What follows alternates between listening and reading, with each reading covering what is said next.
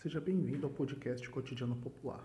Me chamo Wesley e quero aqui compartilhar com você minha visão como trabalhador comum de como funciona o mundo em que vivemos.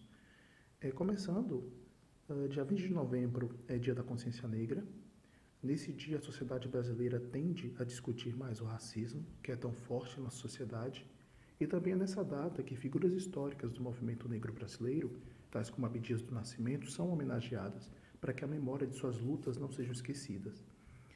Só que neste ano, porém, na véspera do feriado, o João Alberto Silveira Freitas, de 40 anos, foi espancado e morto em uma unidade do Carrefour em Porto Alegre. É, o vídeo da agressão que circula pela internet mostra dois seguranças da loja agredindo covardemente o João. E assim, as imagens são revoltantes. É, e até quando, enquanto sociedade, nós vamos permitir isso? Para mim, o que torna o caso mais emblemático é o fato de o crime ter ocorrido nas vésperas do Dia da Consciência Negra. E nessa data, inclusive, o vice-presidente da República, o Hamilton Mourão, declarou que não existe racismo no Brasil. Segundo ele, isso é algo que quer importar dos Estados Unidos. É, eu acredito que ele se baseia porque lá, por exemplo, por conta da segregação, é, a manifestação do racismo é diferente do que aqui no Brasil. E aí, segundo ele, Aqui não existe racismo de verdade, isso é lá. Só que isso é um absurdo. E nós, como povo, precisamos repudiar isso, né, esse tipo de fala. Existe racismo sim no Brasil, óbvio, que é muito diferente do racismo americano em sua forma, até por conta da formação histórica diferente entre os dois países, mas é igualmente destrutivo e homicida, como o caso do Carrefour e tantos outros que conhecemos nos mostram. Quero comentar também os números da pesquisa Datafolha de 19 de novembro para o segundo turno das eleições de São Paulo. O Bruno Covas tem 48% contra 35% de Guilherme Boulos, das intenções de voto. É, no mesmo dia teve o debate da Band, é, e na minha visão mostrou como vencedor o Boulos. O formato do debate, que em um dos blocos permitiu o confronto direto dos candidatos por 30 minutos e sem interrupções, com 15 minutos para cada um onde podiam administrar o tempo conforme sua escolha, favoreceu o candidato do PSOL, pois como um bom debatedor se mostrou solto, articulado e soube formular bem as perguntas e responder aos questionamentos do Covas, apontando as contradições da gestão do atual prefeito de São Paulo. O Covas, por sua vez, não foi ruim, mas se apresentou como um político é, tradicional, com um discurso que não empolga o eleitor e ele, só que ele também não deixou de apontar as contradições no discurso do candidato da esquerda. Ainda no tópico das eleições municipais em São Paulo, Datafolha também perguntou quem Márcio França deveria apoiar no segundo turno, de, no segundo turno né, das eleições. É, aí 49% dos entrevistados indicaram Covas e 38% do Boulos. É, o projeto de terceira via apresentado pelo Márcio França é, não pegou em São Paulo. Aliás, esse projeto característico da candidatura do Ciro Gomes é bem similar, no caso se colocar como uma alternativa é, de esquerda, esse projeto ele foi severamente prejudicado. Inclusive o PDT, que é o partido do Ciro, que indicou o vice do Márcio França, o Antônio Neto, não conseguiu eleger um vereador sequer em São Paulo. No Rio, a candidata do partido, Marta Rocha, não conseguiu chegar no segundo turno. Em Fortaleza, no Ceará, berço político do Ciro, a disputa está acirradíssima entre o candidato pedetista e o seu adversário bolsonarista. No panorama geral, o plano cirista para 2022, que passava por criar bancadas expressivas nas principais, nas câmara, câmaras de vereadores das principais cidades, ficou bastante prejudicado por conta do fraco desempenho nas eleições nas principais cidades, né? O, o desempenho do PDT foi horroroso, para dizer o mínimo. É, vim com surpresa as notícias, aí falando agora da África, é, eu fiquei surpreso com as notícias de que a Etiópia pode estar à beira de uma guerra civil.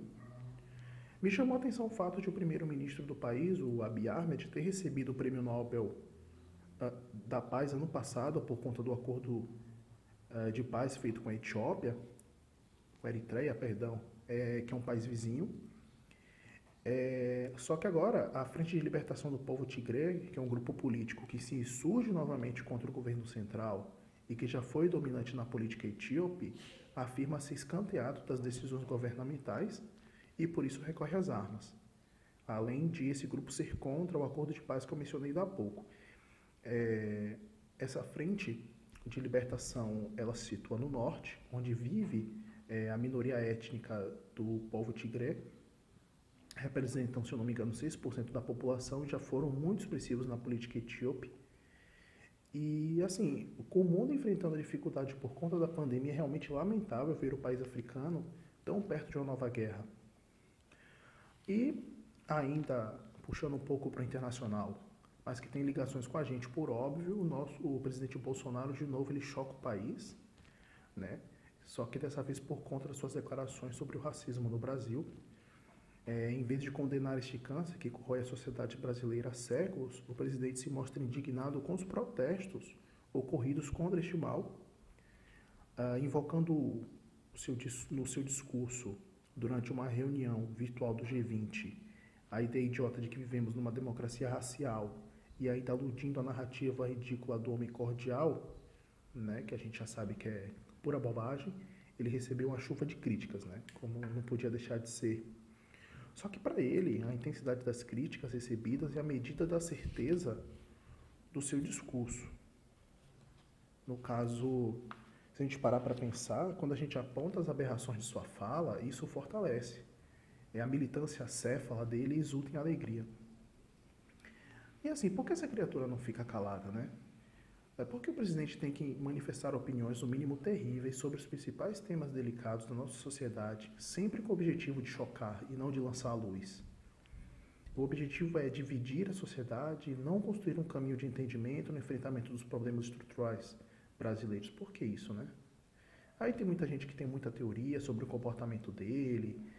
E aí, e para mim, eu acho que é, é simples loucura mesmo com método é, ele tem essa necessidade de manter unidas as fileiras bolsonaristas e aí fica invocando esse confronto por conta de uma guerra cultural, nós contra eles, e no fim das contas o que prevalece é o obscurantismo. Fechando o nosso curto episódio inicial, o Amapá segue sem energia, já somam acho 19 dias de apagão no estado.